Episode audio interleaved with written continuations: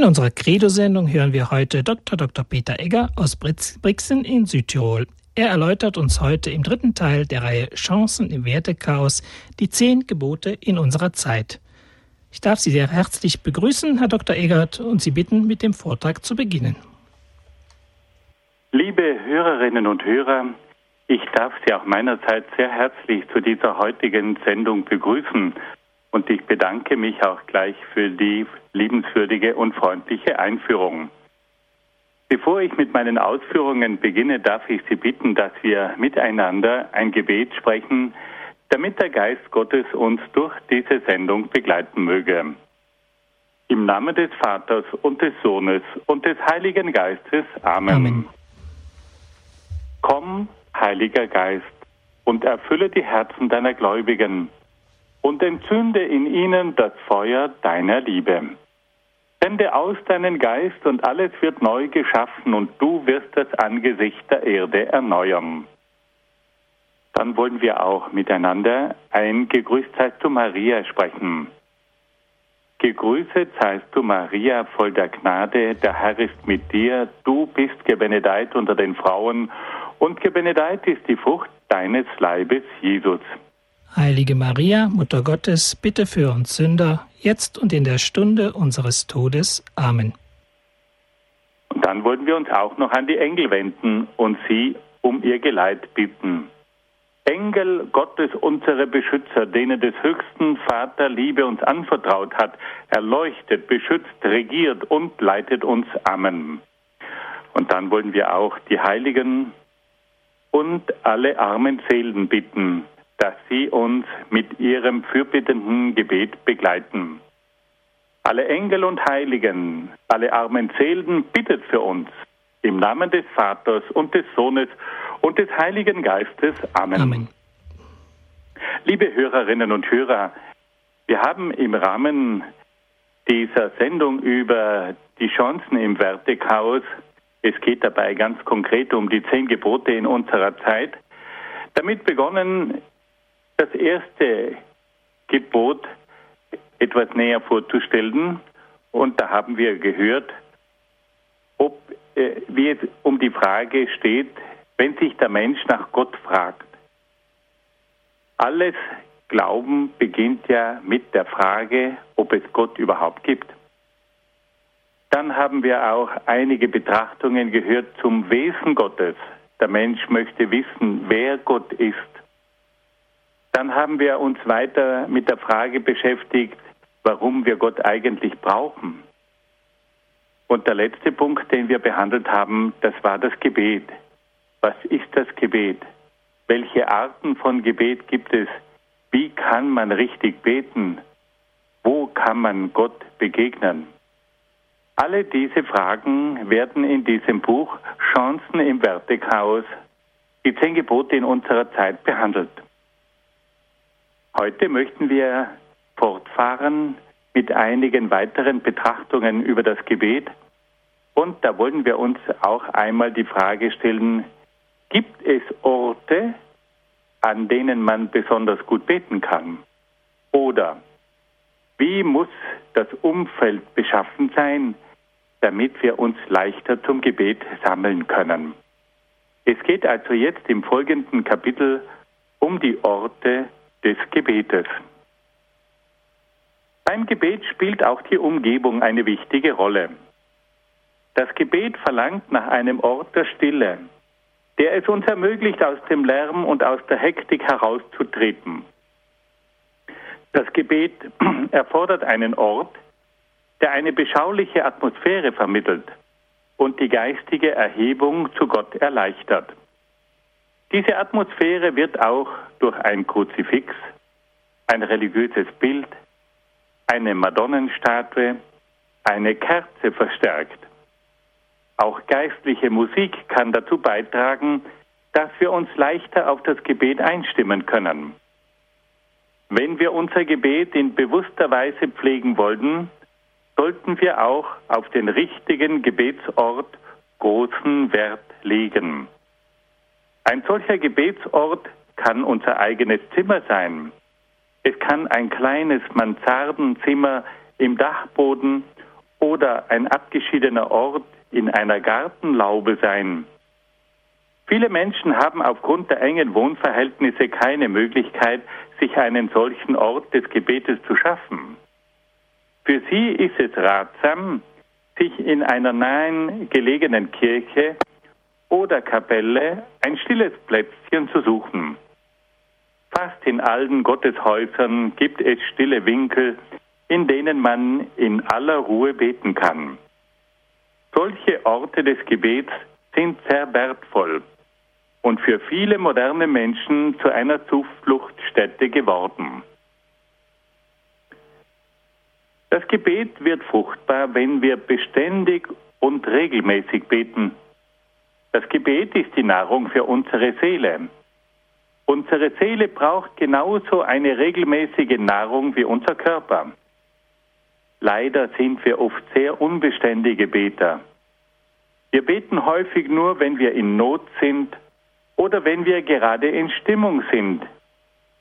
Ein solches Gebet ist aber nicht ausreichend, um unsere Seele wirklich zu einer ständigen Einheit mit Gott gelangen zu lassen. Wir müssen uns deshalb um die Beharrlichkeit im Gebet bemühen.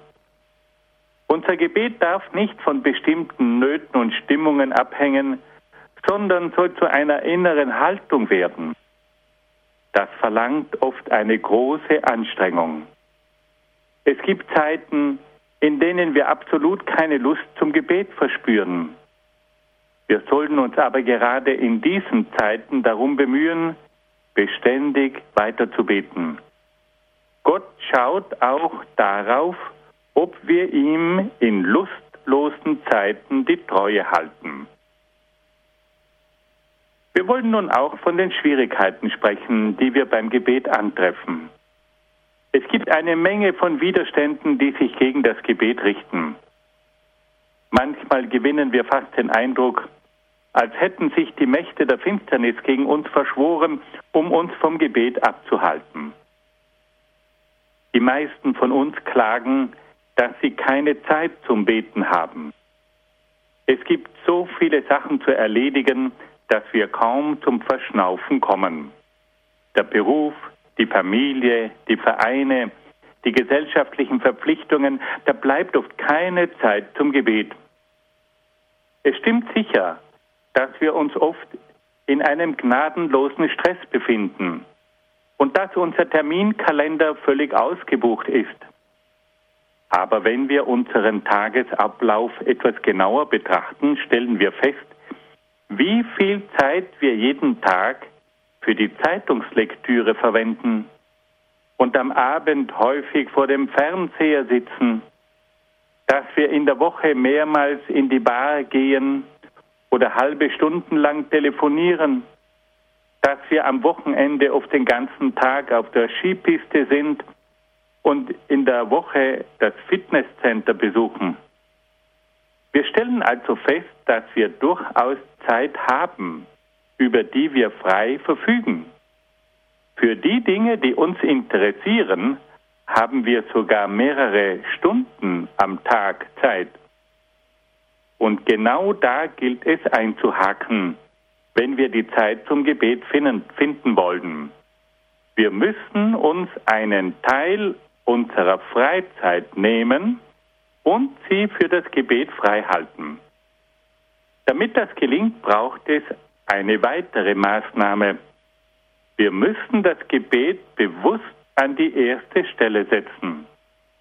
Das Gebet muss uns also wichtiger sein als die Zeitung, das Fernsehen, das Restaurant, das Telefonieren, das Skifahren, das Fitnesscenter und so weiter. Nur wenn das Gebet wichtiger ist als alle Freizeitinteressen, werden wir auch die nötige Freizeit für das Gebet reservieren. Das Gebet ist nicht so sehr eine Frage der Zeit, sondern der Rangordnung. Wenn bei uns die Rangordnung stimmt, finden wir auch Zeit für das Gebet. Manchmal klagen wir über mangelnde Konzentration beim Beten. Wir ertappen uns dabei, wie wir während des Gebets an ganz andere Dinge denken. Unsere Gedanken schweifen zu einer Arbeit oder zu einem Fußballspiel ab. Wir denken an ein Buch oder ein Telefongespräch. Um mit diesen Abschweifungen fertig zu werden, müssen wir uns zu Beginn des Gebets ganz gezielt auf Gott einstellen. Rufen wir innerlich Gott an und beginnen bewusst mit ihm zu sprechen. Bitten wir Gott selbst, unser Herz zu öffnen und unser Gebet zu fördern und zu unterstützen. Nur wenn Gott uns entgegenkommt, können wir Gott wirklich begegnen. Weiterhin müssen wir uns darum bemühen, alle Störfaktoren auszuschalten, die uns am Gebet hindern. Den Fernseher oder das Radio ausschalten und die verschiedenen Arbeitsunterlagen, Bücher und Schriften beiseite legen. Am besten ist es, wenn wir in einen anderen Raum gehen, in dem uns diese Dinge nicht ablenken. Schwieriger ist es, in Gedanken nicht abzuschweifen. Manchmal genügt es, wenn wir uns eine bestimmte Zeit ganz auf Gott konzentrieren, bis wir in die Tiefe des Herzens vordringen, in der uns keine Gedanken mehr stören. Bei hartnäckigen Störfrequenzen müssen wir Gott selbst bitten, dass er diese Gedanken verscheucht. Besonders wenn es sich um unreine und hasserfüllte Gedanken handelt, die uns gezielt stören und attackieren, müssen wir Gott bitten, dass er gegen die geistigen Mächte der Finsternis einschreitet. Eine weitere Schwierigkeit besteht darin, dass uns das Gebet oft fad und langweilig vorkommt. Manchmal fangen wir sogar an zu gähnen und stecken damit auch die anderen an. Wir erleben, dass wir beim Gebet nichts empfinden und innerlich völlig ausgetrocknet sind. In diesem Fall ist es ratsam, zwei Dinge zu tun. Wir sollten unsere Gebete vorübergehend kürzen und nur für ganz konkrete Anliegen beten. Die Kürzung der Gebete verschafft uns den Vorteil, dass wir uns auf einen kurzen Text konzentrieren und damit unsere Aufmerksamkeit beim Gebet wieder gewinnen.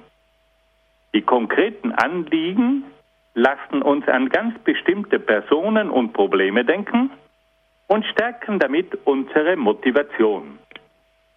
Und wenn es mit den kurzen und konkreten Gebeten wieder klappt, können wir bald wieder längere Gebete sprechen. Die innere Trockenheit kann aber auch einen besonderen Sinn haben. Sie soll uns dazu anspornen, uns noch mehr um Gott zu bemühen und ihn auch dann zu lieben und zu verehren, wenn wir dabei kein inneres Glücksgefühl empfinden. Die innere Wüste und Dunkelheit kann bedeuten, dass uns jedes irdische Licht genommen wird damit wir allmählich das göttliche Licht zu schauen vermögen. Aus diesem Grund lässt Gott die innere Trockenheit und Wüste zu, um unser Gebet zu läutern und uns noch näher an sich zu ziehen. Wir dürfen zuversichtlich sein, dass wir nach einer längeren Durststrecke und einem längeren Tunnel auf ein reineres Wasser und ein tieferes Licht stoßen werden. Oft gibt es beim Gebet auch Schwierigkeiten, weil wir falsch beten. Viele von uns sitzen am Abend stundenlang vor dem Fernseher und plumpsen dann ohne Gebet ins Bett. Andere lesen im Bett noch einen Roman oder einen Krimi, bis ihnen fast die Augen zufallen. Es ist völlig klar, dass sie dann keine Kraft zum Gebet haben und das Gebet für sie höchstens zum Schlafmittel wird. Wenn wir ein ordentliches Gebet sprechen wollen, müssen wir dazu den richtigen Zeitpunkt wählen. Wir müssen also vor dem Fernsehen und vor der Bettlektüre beten. Nur auf diese Weise sind wir noch in einer Verfassung, die es uns erlaubt, ordentlich zu beten. In manchen Fällen kann aber auch die Übertreibung beim Gebet zu Schwierigkeiten führen. Es gibt Leute, die einen Rosenkranz nach dem anderen beten, bis sie nach einiger Zeit so erschöpft sind, dass sie überhaupt nicht mehr beten. Diese Gefahr der Übertreibung kommt vor allem nach einem Bekehrungserlebnis vor. Es gibt junge Menschen, die plötzlich ganz von Gott ergriffen werden und nun halbe Nächte durchbeten. Aber auf einmal ist die innere Glut erloschen und das Gebet kommt zum Stillstand. Es braucht daher auch beim Gebet Maß und Ziel. Das Gebet muss wachsen und sich festigen. Es ist besser, weniger und dafür beständig zu beten. Wichtig ist auch, dass wir ab und zu unsere Gebete wechseln. Vor allem bei Kindern braucht es bei jeder neuen Altersstufe auch entsprechende neue Gebete. Wir wollen zum Schluss noch kurz das Vaterunser betrachten, das uns Jesus selbst gelehrt hat. Jesus lädt uns ein, Gott als Vater anzusprechen. Er schafft damit die Voraussetzung für eine Gebetshaltung, die ganz vom Vertrauen und von der Liebe zu Gott geprägt ist.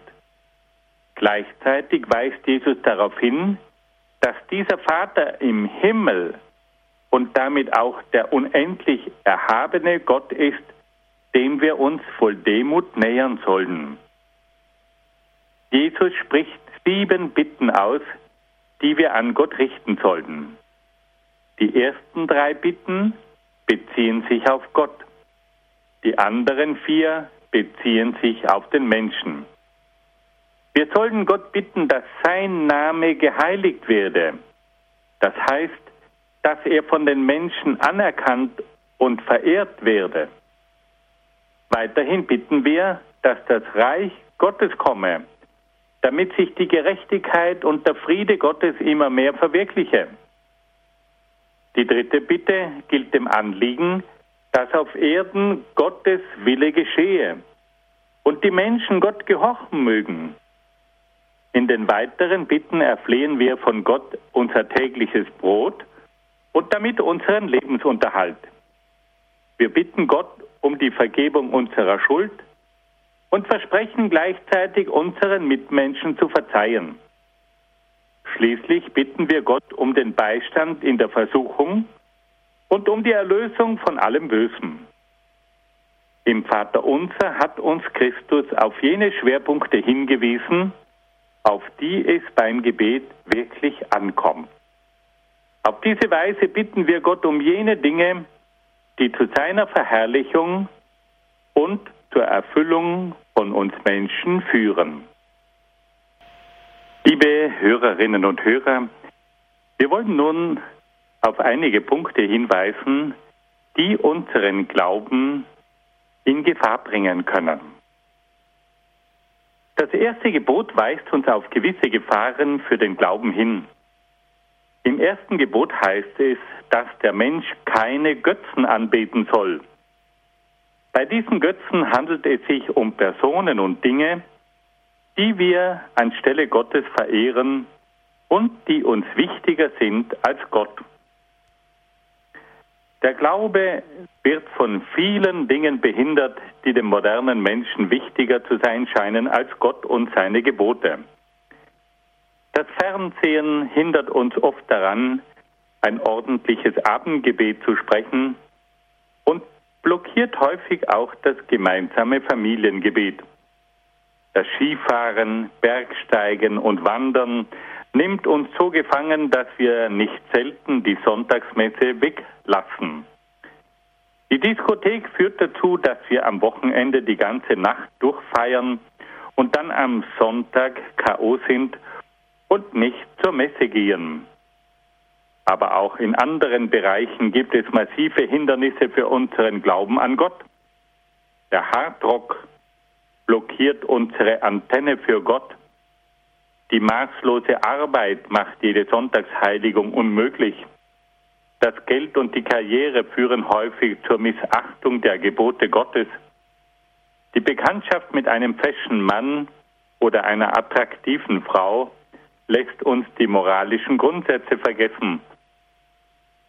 Wir müssen ununterbrochen mit allen möglichen Versuchungen kämpfen, die ein Leben nach den Geboten Gottes auf raffinierte Weise zu verhindern suchen. Es gibt eine ganze Menge moderner Götzen, die uns wichtiger vorkommen als Gott und seine Gebote. Jeder von uns muss klar erkennen, welche Dinge für ihn zum Götzen werden können. Und dann gilt es, radikal und kompromisslos gegen diese Götzen anzukämpfen. Eine große Gefahr für den Glauben sind auch mangelnde Kenntnisse. Viele Menschen setzen sich einfach zu wenig mit dem Glauben auseinander. Daher haben sie keine klare Vorstellung von Gott und von Christus, der Kirche, den zehn Geboten, den Sakramenten und sind in religiöser Hinsicht oft die reinsten Analphabeten. Heute ist es leider öfters der Fall, dass bei der Sonntagsmesse zu wenig über die Glaubensinhalte gepredigt wird. Auch im Religionsunterricht wird zu wenig über die zentralen Glaubenswahrheiten gesprochen. Und in manchen theologischen Kursen werden Lehren weitergegeben, die nicht mit der Lehre der katholischen Kirche übereinstimmen. Dazu kommt die Konfusion, die durch verschiedene Initiativen wie etwa das Kirchenvolksbegehren entstanden ist. Auf diese Weise fehlen vielen Katholiken die entsprechenden Glaubenskenntnisse oder sie fühlen sich total verunsichert. Es ist ein Gebot der Stunde, wieder mit der Glaubensunterweisung in den Familien zu beginnen. Es gibt gute Kinderbibeln, um daraus den Kindern vorzulesen. Es gibt manchen guten Katechismus, in dem die wichtigsten Glaubenslehren klar und übersichtlich dargestellt sind. So zum Beispiel im Kompendium des Katechismus der katholischen Kirche. Von entscheidender Bedeutung sind heute auch die Gebetsgruppen, in denen über den Glauben gesprochen wird. Durch das intensive Gebet, durch die Treue zu Papst und Kirche, durch die Betrachtung der Heiligen Schrift sowie durch den Austausch von guten Schriften und Büchern tragen diese Gebetsgruppen in ganz entscheidender Weise zur Erhaltung und Vertiefung des Glaubens bei. Eine Riesengefahr für den Glauben sind auch die anderen Götter. Viele moderne Menschen befassen sich heute mit allen möglichen okkulten Praktiken. Sie wenden sich an Magier, Astrologen und Kartenlegerinnen. Sie interessieren sich für Tischrücken, Pendeln und spiritistische Sitzungen. Sie lesen Schriften über Esoterik. Das sind Geheimlehren mit astrologischen, okkulten und religiösen Elementen. Und sie glauben an göttliche Kräfte in der Natur und im Menschen sowie an Selbsterlösung und Seelenwanderung. Viele Zeitgenossen zeigen ein lebhaftes Interesse an den sogenannten neu-religiösen Bewegungen wie zum Beispiel Scientology von Ron Hubbard, die Moonsekte, die Children of God, die transzendentale Meditation von Maharishi Mahesh Yogi und an den östlichen Religionen. Manchmal erweckt es den Anschein, dass es auch der größte Unfug sein kann, wenn es nur nicht christlich ist. Um dieser unheimlichen Herausforderung gewachsen zu sein, benötigen wir von kirchlicher Seite umfassende Informationen auf breitester Ebene. Vor allem aber sind katholische Gruppen gefragt, die überzeugender wirken als derartige Gruppen. So viel zum ersten Gebot. Nun kommen wir zum zweiten Gebot. Und auch da gibt es einige Dinge zu sagen. Das zweite Gebot lautet, du sollst den Namen Gottes nicht verunehren. Das zweite Gebot verpflichtet uns zur Ehrfurcht vor Gott.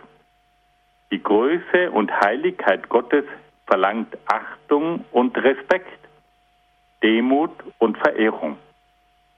Dieses Gebot fordert uns auf, alles zu unterlassen, was die Größe und Heiligkeit Gottes in Frage stellt oder zu ihr im Widerspruch steht.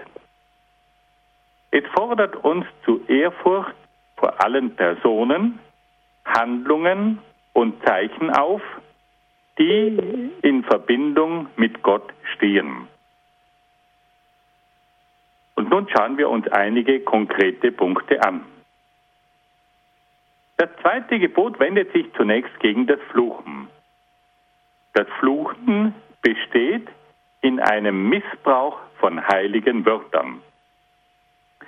Wenn wir zum Beispiel sagen, Herrgott, Madonna, Kruzifix, Sakrament, dann sind das heilige Wörter, die wir missbrauchen. Wir dürfen diese heiligen Namen und Wörter nicht missbrauchen, um mit ihnen unseren Zorn und Unmut auszudrücken.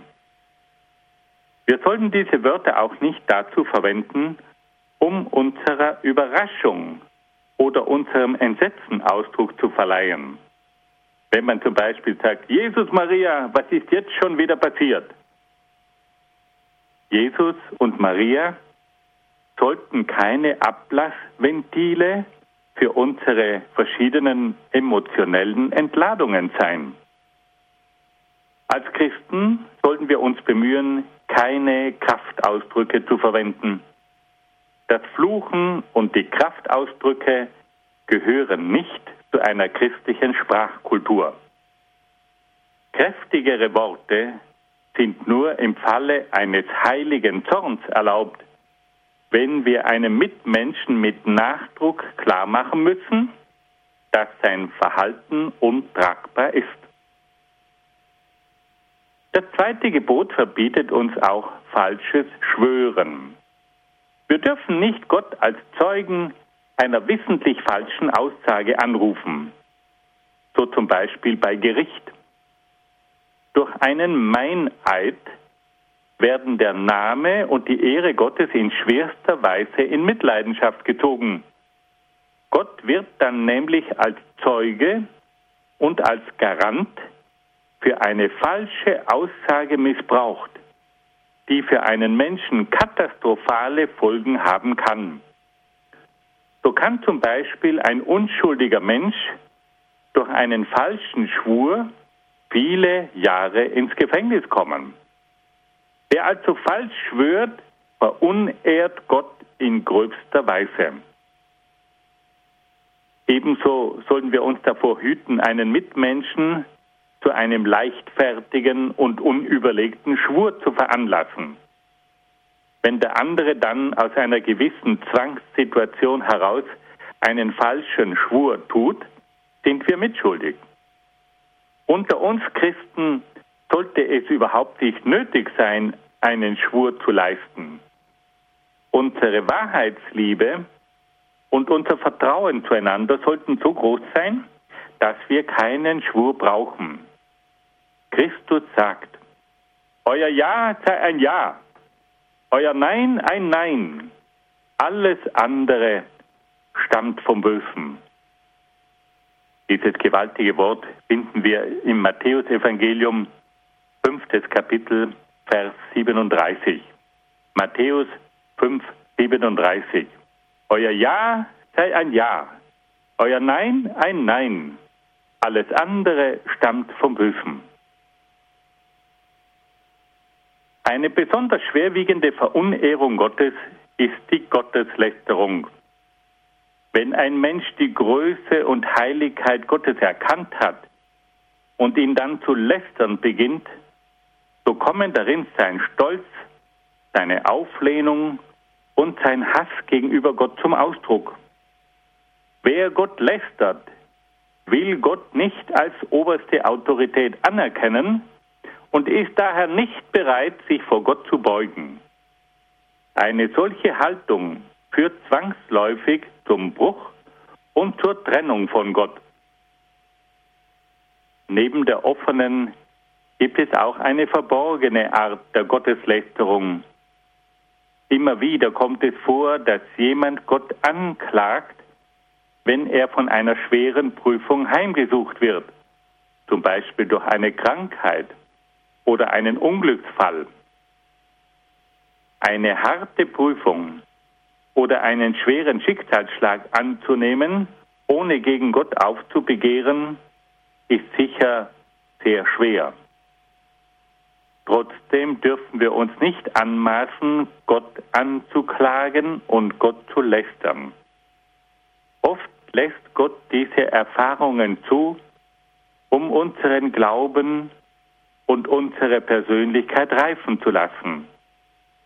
Wir sollten in solchen Situationen nicht Gott lästern, sondern Gott um seine Hilfe bitten. Gott und das Religiöse werden auch in der Kunst gelästert. Diese Verhöhnung des Religiösen geschieht offen oder versteckt, zum Beispiel in Hardrock-Konzerten oder Musicals, in Theaterstücken, in Liedern und Gedichten, in Filmen und Videos, in Magazinen und Büchern, in Karikaturen, Gemälden, Statuen und in der Architektur. Diese Kunstwerke unter Anführungszeichen dienen in Wirklichkeit als Vorwand, um das Religiöse anzugreifen. Ein Christ muss diese Dinge meiden. Geben wir uns mit ihnen ab, bleibt immer etwas davon hängen.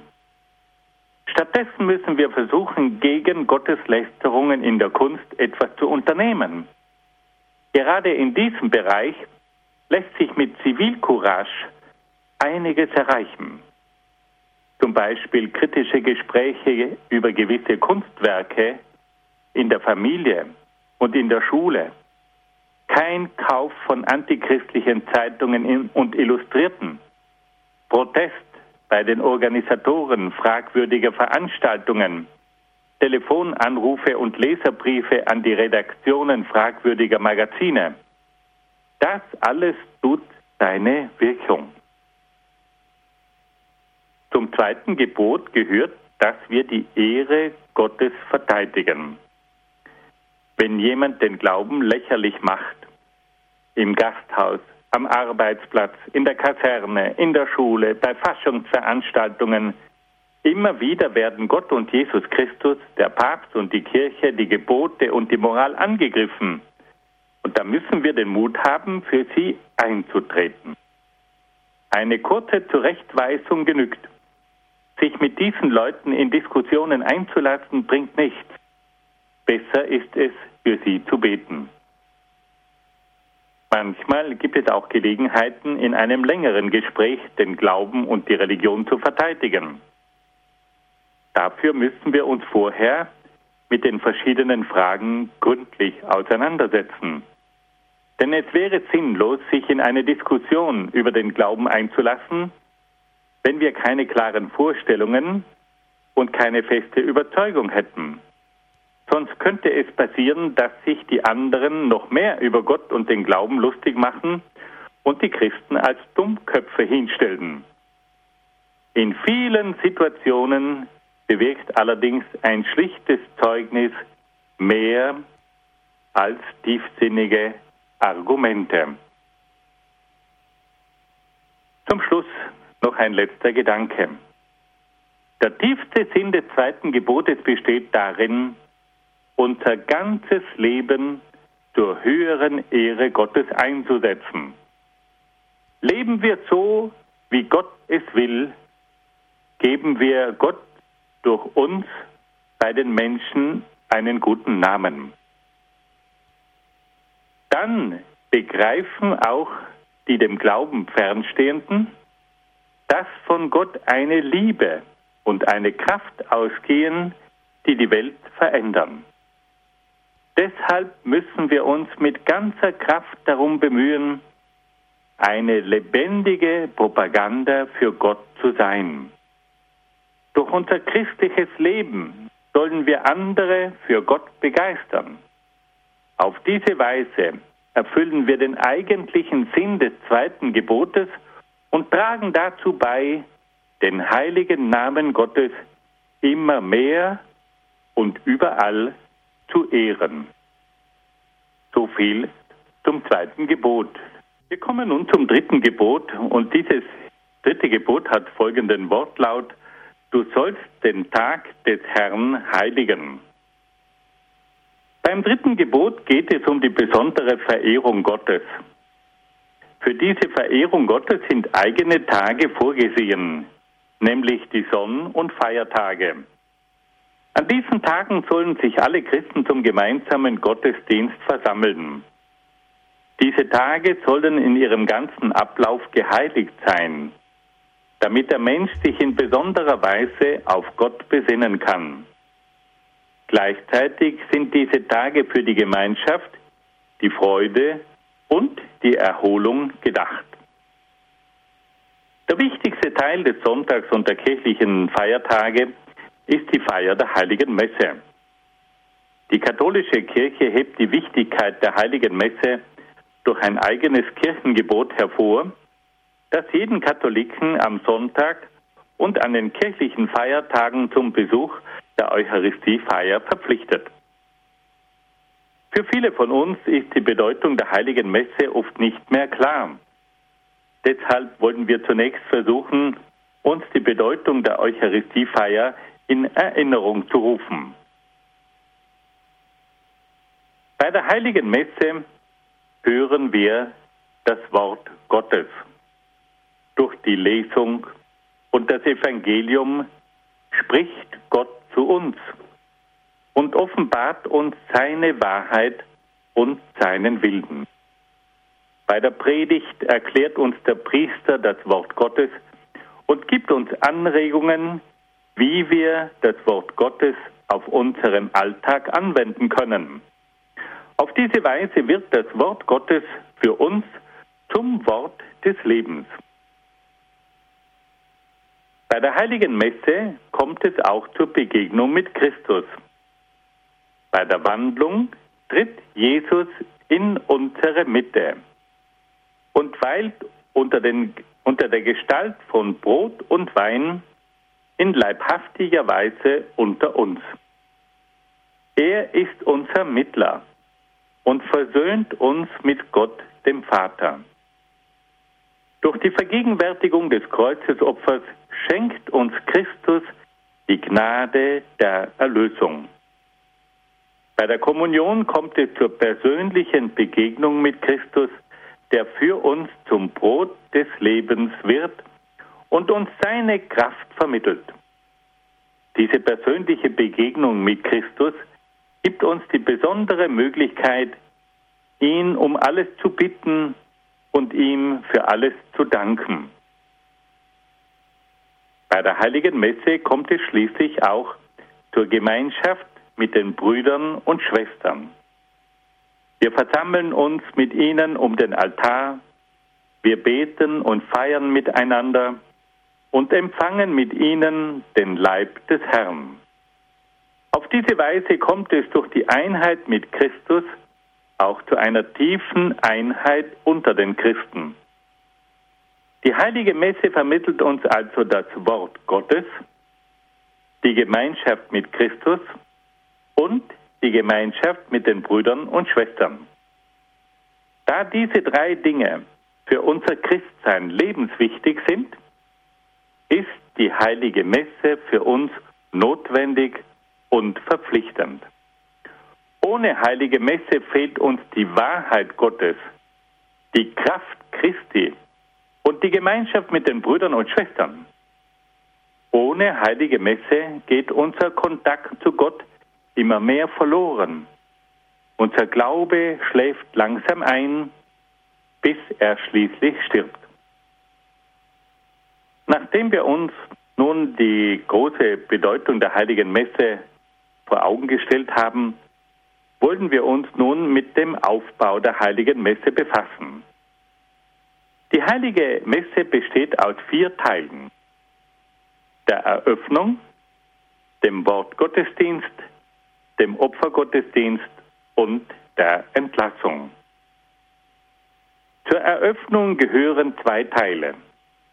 Das Schuldbekenntnis, bei dem wir vor Gott und den Mitbrüdern und Mitschwestern unsere Schuld bekennen, und aus dem Gloria, einem Jubelgesang zur Ehre Gottes. Dann beginnt der zweite Teil, der Wortgottesdienst. Hier werden vor allem Gebete und Texte und Lesungen gesprochen. Und deswegen trägt dieser zweite Teil den Namen Wortgottesdienst. Zum Wortgottesdienst gehören die Lesungen, das Evangelium, die Predigt, das Glaubensbekenntnis und die Fürbitten. Am Ende des Wortgottesdienstes tritt dann der Priester zum Altar. Und es beginnt jetzt der sogenannte Opfergottesdienst. Der Opfergottesdienst beginnt zunächst mit der Gabenbereitung. Da werden verschiedene Gaben auf den Altar gestellt. Aber in erster Linie geht es hier um die Hostie und um den Wein, die zwei eigentlichen Opfergaben. Dann nach der Gabenbereitung werden verschiedene Gebete gesprochen und schließlich kommt es zu einem weiteren Höhepunkt zum Sanctus. Und da singt dann die Gemeinde das Heilig, Heilig, Heilig. Nach dem Sanctus beginnen die Hochgebete und führen zur Wandlung hin. Bei der Wandlung wird dann das Brot in den Leib und der Wein in das Blut Jesu verwandelt. Daher nennen wir das die Wandlung. Nach der Wandlung folgen dann verschiedene Gebete, bis es schließlich dann zum gemeinsamen Gebet der Gläubigen kommt, zum Vater Unser. Nach dem Vater Unser geht es dann wieder weiter und der nächste große Moment ist dann der Friedensgruß, wo sich die Gläubigen untereinander den Frieden wünschen, den Frieden, der von Jesus Christus kommt. Dann spricht der Priester das Lamm Gottes und lädt die Gläubigen ein, das Lamm Gottes auch zu empfangen. Und dann folgt die Kommunion. Der letzte Teil, die Entlassung, die besteht dann aus zwei Teilen, nämlich aus dem Schlusssegen und auch aus dieser Aufforderung, gehet hin in Frieden. Also wenn wir das noch einmal zusammenfassen, können wir sagen, die heilige Messe besteht aus vier Teilen, aus der Eröffnung, aus dem Wortgottesdienst, aus dem Opfergottesdienst und aus der Entlassung. Zur Eröffnung gehört das Schuldbekenntnis und das Gloria. Zum Wortgottesdienst gehören die Lesungen, das Evangelium, die Predigt, das Glaubensbekenntnis und die Fürbitten. Dann folgt der Opfergottesdienst mit der Gabenbereitung, dem Sanctus, den Hochgebeten, der Wandlung, dem Vater Unser, dem Friedensgruß, dem Lamm Gottes und der Kommunion. Und schließlich folgt dann der vierte Teil, nämlich die Entlassung mit dem Schlusssegen und dem Ruf, gehet hin in Frieden. Nun wollen wir uns aber auch einmal die Frage stellen, welche Schwierigkeiten gibt es denn mit der heiligen Messe? Da wollen wir auch ganz ehrlich gewisse Dinge beim Namen nennen. Nicht wenige Katholiken haben heute Schwierigkeiten mit der heiligen Messe. Dafür gibt es mehrere Gründe. Viele junge Menschen erleben keinen gemeinsamen Messbesuch mit der Familie. Der Vater und die Mutter gehen entweder nicht mehr zur Messe oder sie sind nur Gelegenheitschristen. Auf diese Weise wird die heilige Messe für diese Jugendlichen zu einer völlig fremden Sache. Ein weiterer Grund für die Entfremdung gegenüber der Eucharistie ist das weitgehende Unverständnis für das Geschehen am Altar. Viele Menschen haben keine klar, klare Vorstellung von der Bedeutung der einzelnen Handlungen während der heiligen Messe und können sie daher auch nicht mitvollziehen. Viele bemängeln auch die fade Gestaltung der Messe und die langweilige Predigt.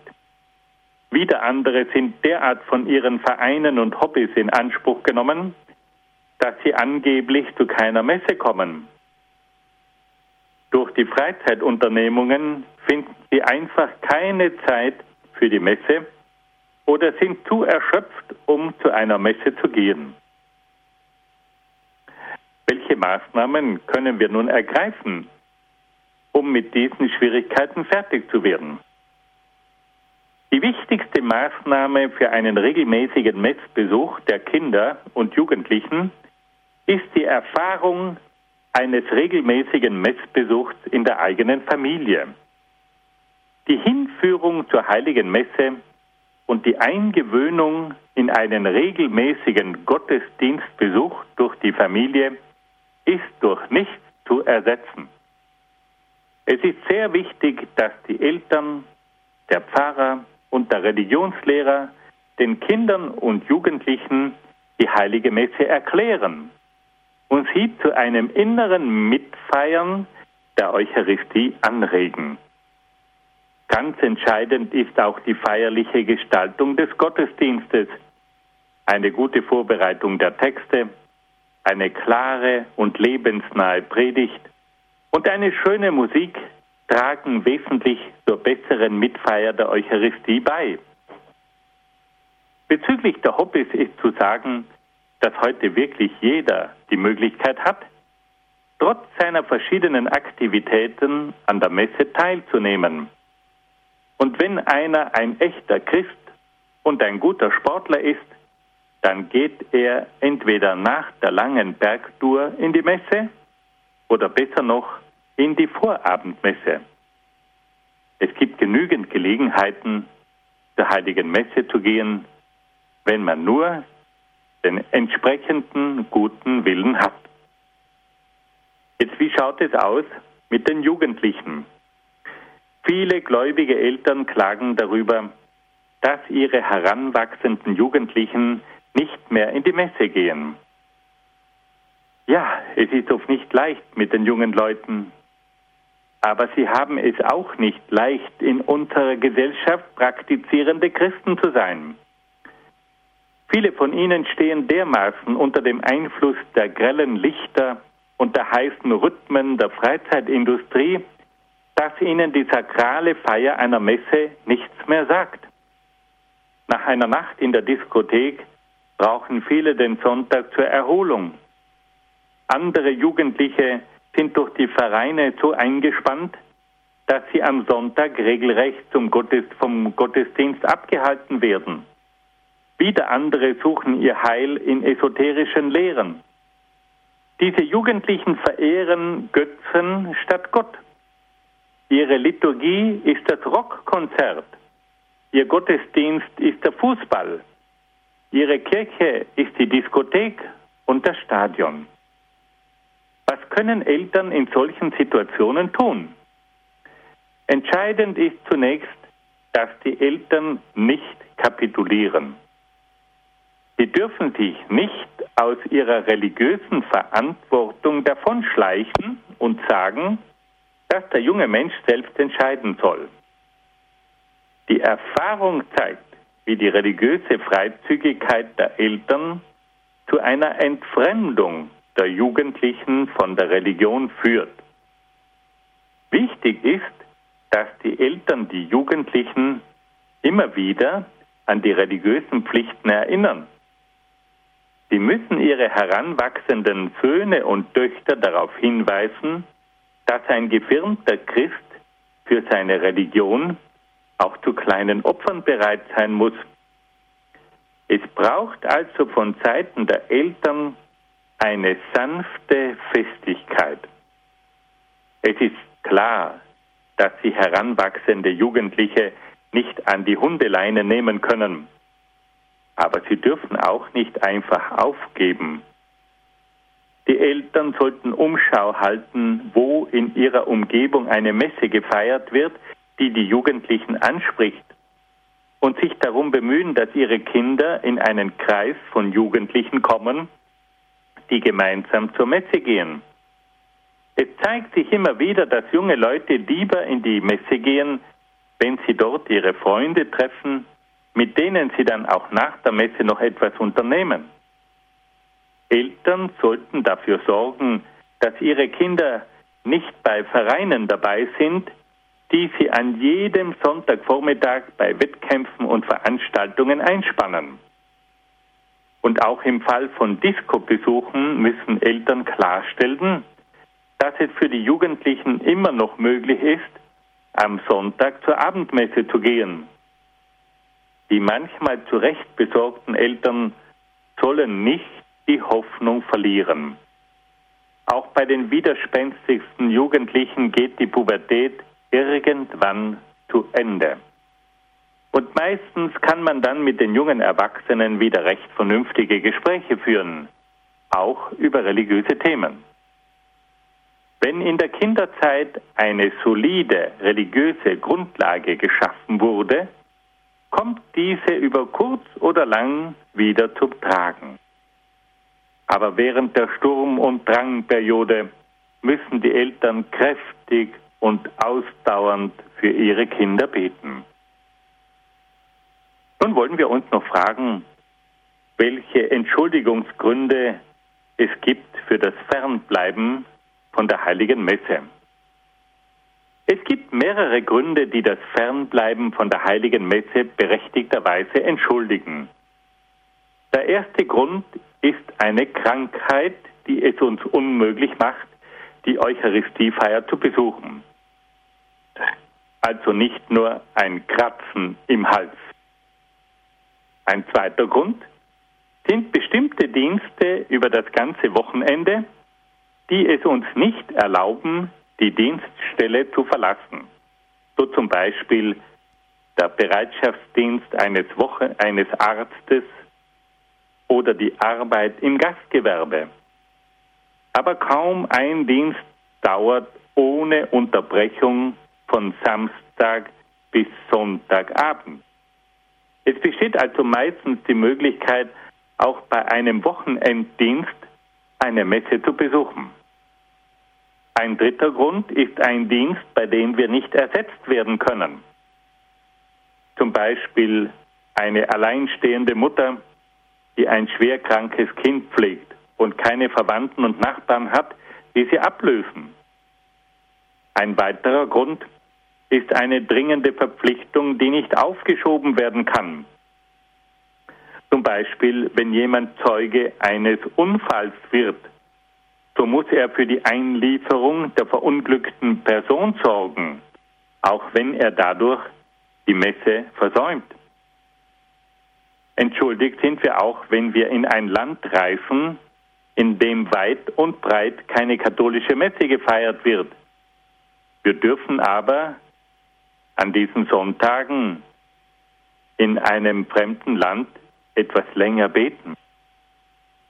Und schließlich sind wir auch entschuldigt, wenn uns höhere Gewalt am Besuch des sonntäglichen Gottesdienstes hindert, zum Beispiel im Fall von Naturkatastrophen.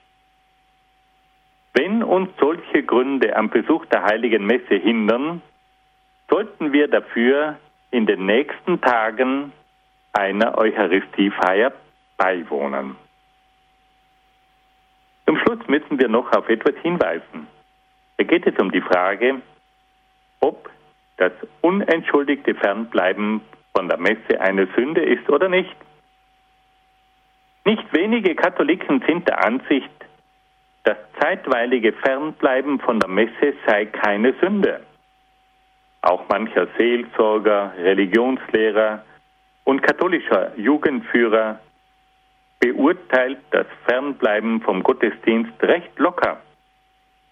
Das ändert aber nichts daran, dass das Fernbleiben von der Messe eine Sünde ist. Da uns die Messe die wichtigsten Güter unseres Glaubens vermittelt, handelt es sich dabei um das zentrale und wichtigste Geschehen unseres Glaubens. Das Fernbleiben von der Eucharistiefeier kann also keine Bagatelle sein. Die Messe ist und bleibt das Zentrum unseres katholischen Glaubens. Wenn wir in diesem Punkt nachgeben, kommt es zur Aushöhlung und schließlich zum Ende unserer Glaubenspraxis. Ohne regelmäßigen Messbesuch der Gläubigen kommt es zum allmählichen Zusammenbruch der kirchlichen Gemeinschaft. Der Besuch der Messe am Sonntag ist daher für den eigenen Glauben und für die Kirche unverzichtbar.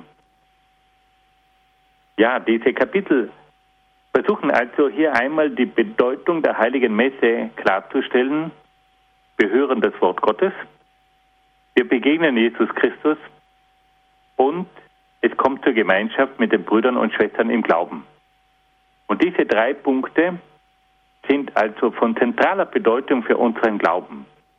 Dass wir das Wort Gottes hören, dass wir Jesus Christus begegnen, dass wir ihn in der Kommunion empfangen und dass wir eine Gemeinschaft bilden mit den Brüdern und Schwestern.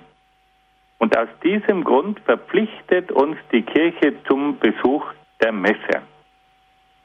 Weil die Kirche ganz genau weiß, dass das Versäumnis der Messe auf die Dauer den Glauben schwächt und dass der Mensch dann nicht mehr die Wahrheit Gottes regelmäßig hört und dass es nicht mehr zur regelmäßigen Begegnung mit Christus kommt und dass er auch die Gemeinschaft mit den anderen Schwestern und Brüdern im Glauben nicht mehr pflegt. Wir haben aber auch gehört, es gibt ganz klar Gründe, die uns vom Messbesuch entschuldigen. Eine Krankheit, unaufschiebbare Dienste, wenn wir uns einsetzen müssen für eine Person, die gerade einen Unfall erlitten hat, wenn wir in einem Land sind, in dem wir nicht die Möglichkeit haben, den Gottesdienst zu besuchen, wenn es Naturkatastrophen gibt.